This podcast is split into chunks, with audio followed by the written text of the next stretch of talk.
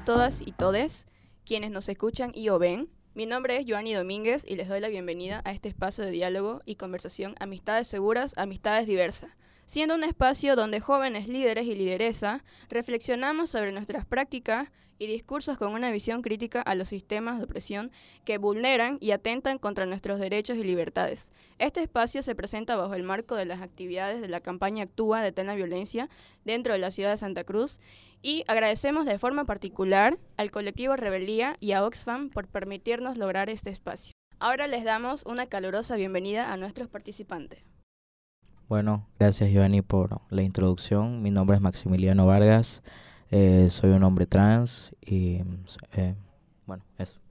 Muchísimas gracias. Mi nombre es Jeremy Antelo, tengo 22 años y formo parte de muchas colectivas de diversidades sexuales y también formamos parte con Max de la campaña Actúa de la Violencia. Muy bien, bienvenidos chicos. Eh, bueno, en esta ocasión hablaremos sobre diversidad sexuales y de género porque consideramos de suma importancia que exista mayor conocimiento para deconstruir idealizaciones que se tienen y que muchas personas cuestionan por qué quieren tanta visibilidad. ¿Qué significa para ustedes formar parte de las diversidades sexuales? Para mí, como hombre trans, activista y líder, es constante lucha, la verdad. Eh, constante lucha. Eh, por la visibilidad, porque nos traten con respeto. Y para mí la diversidad sexual es lucha. Yo creo que algo importante para nosotros que trabajamos en el tema de la lucha por nuestros derechos como personas LGTB, em, aparte de la visibilidad que dice Max, es el ser esta persona que sí puede em, vivir su sexualidad, vivir su identidad, para las personas que quizás nos puedan ver desde afuera y estén en este conflicto de que soy gay, soy lesbiana, soy bisexual, etcétera, etcétera, y creo que estoy mal y creo que nunca voy a poder vivir mi sexualidad. Entonces creo para nosotros es importante el visibilizarnos como personas que trabajamos eh, por nuestros derechos. ¿Tienen ustedes alguna experiencia que nos quieran relatar que han vivido eh, por formar parte dentro de las diversidades sexuales y de género? Cuando salí con salí del closet con, mi padre, em, aunque a él sí le costó bastante, ¿no? Como a todos los padres el, el hecho de aceptar o de ser, ¿no? Mi padre em, tomó terapia y una persona que, que era, era su amiga habló con él y le dijo, cuando él estaba en negación, ¿no? De cómo mi, mi bebé, digamos, ¿no? Este, mi padre le dijo, bueno, esta, esta chica le dijo, ¿cómo vas a rechazar a tu hijo si el mundo entero lo va a rechazar? Y vos como padre deberías entender em, lo, que está, lo que va a vivir. A partir de eso mi padre tomó terapia y yo me mudé con él. Y mi mamá, a mi mamá todavía le costaba, le costaba bastante eh, todo el tema de mi transición. Y hubo un día que yo le dije a mi papá, es que yo no entiendo por qué, mi por qué vos lo aceptaste y mi mamá no. Y él me dijo que todos los padres pasan por una etapa de, de luto, en la cual eh, en esta transición sienten que su anterior hijo, hija, hija murió, ¿no? Y ahora está con otra persona totalmente diferente. Entonces para mí fue una bonita experiencia porque pude entender que no para todos es fácil y que hay que apreciar a la gente que se da el tiempo y se da y, y se da la oportunidad de hacer el luto. Durante muchísimo tiempo yo estoy en el activismo hace como unos cuatro años siendo voluntario de distintas organizaciones.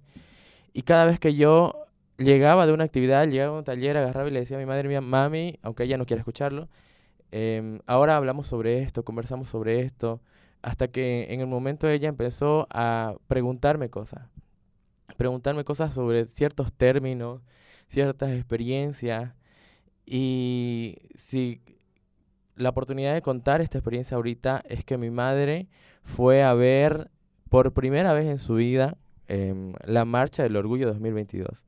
Entonces ella siguió todo el camino y esto yo me enteré después cuando terminó, porque yo no lo había visto. Sin avisar, ella fue y siguió todo el recorrido con mi hermanito incluso y se quedó hasta el final y estuvieron ahí eh, mirando muchas cosas que pasaron en el Pride y recién yo me enteré al finalizar. Lamentablemente no nos pudimos encontrar, pero el que ella esté ahí es como un logro que todas las personas gays, lesbianas, bisexuales, trans y de todas las diversidades y disidencias esperamos. Esperamos cambiar en nuestras familias, esperamos cambiar en nuestros hogares. Entonces, em, hasta ahora en este tiempo de mi vida, esa es la mejor experiencia que he tenido.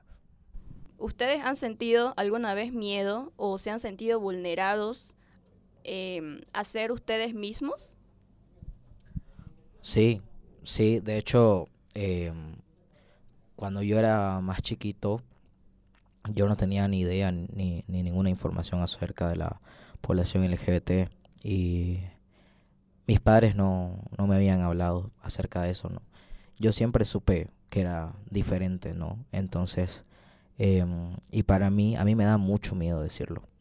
Mis padres no, no me habían tocado el tema ni me habían dicho si era bueno o era malo, pero yo asumía que era malo porque yo no conocía a otra persona que se sienta igual que yo o, que, o que sea así, ¿no? Entonces, em, mi, mi padre cuando yo tenía 12 o 13 años me preguntó si, si yo era bisexual.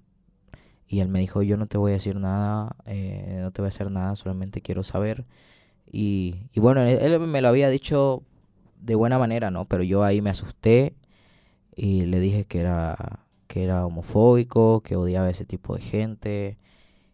Y, todo este, todo este tiempo, sin, sin siquiera mis padres decirme nada, ¿no? Sentía mucho miedo decirle.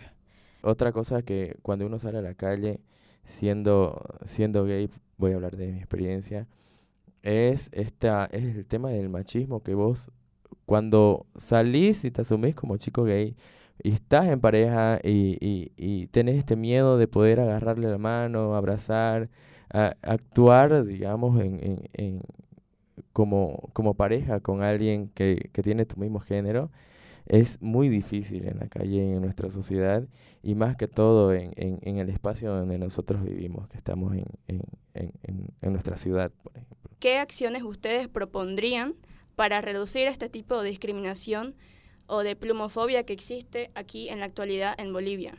¿Qué es lo que le ¿Qué es lo que propondrían ustedes? Con respecto a la plumofobia, yo creo que hay que tener estas conversaciones incómodas con nuestros amigos, nuestras amigas, con nuestra familia incluso. Las conversaciones de que las personas LGTB, las personas con diversa orientación sexual e identidad de género existen y están con nosotros en todos los aspectos de nuestra vida, están en nuestro colegio, en nuestro trabajo. Entonces, el, el darle lugar y sacar de esta clandestinidad a las personas eh, de la población LGTB eh, sería un gran avance y es algo que necesitamos. Porque no es como que alguien esté escondido en su casa y cuando salga todo el mundo, ah, sí, un gay, digamos, ¿no? ¿Eh? Tenemos que, que, entender que sí estamos dentro de nuestra sociedad y que sí eh, articulamos incluso con, con, con todos los, los factores que, que interactúan en nuestra vida. Y ¿Ustedes qué le dirían a esa persona que está pasando por una situación de vulnerabilidad, ya sea por su orientación sexual, eh, por su identidad de género, eh, que está pasando esto dentro de su entorno en el que se encuentra, pero que no sabe de qué forma afrontar o cómo dar el primer paso?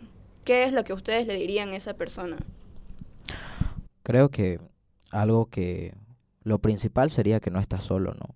Cuando nosotros crecemos, bueno, al menos yo crecí, más bien ahora hay más apertura a hablar de estos temas, pero conforme yo crecí, yo no tenía la más mínima información de, de todo esto y creía que yo era el el único, la única persona en el mundo que vivía esta situación, que, que se sentía así, que era diferente. Entonces creo que para todas estas personas es que no estás solo, que hay espacios, lugares eh, donde podés eh, acudir a información, En Bolivia existió, existe y siempre va a existir la diversidad y se me queda un poco lo que en anteriores hechos que han pasado últimamente en la ciudad decían que ustedes son minoría. Nosotros no somos minoría, somos una voz grande que exige respeto, no tolerancia. Así que agradecemos a la participación de Jeremy, de Max, eh, por brindarnos un poco sobre las experiencias que tienen y sobre este tema de las diversidades sexuales y de género, porque consideramos que es de suma importancia que exista mayor conocimiento para poder desconstruir esas idealizaciones que se tienen. Así que gracias chicos. Agradecer a todos, todos y todas quienes nos escucharon y vieron. Soy Joanny Domínguez y nos vemos en el próximo podcast.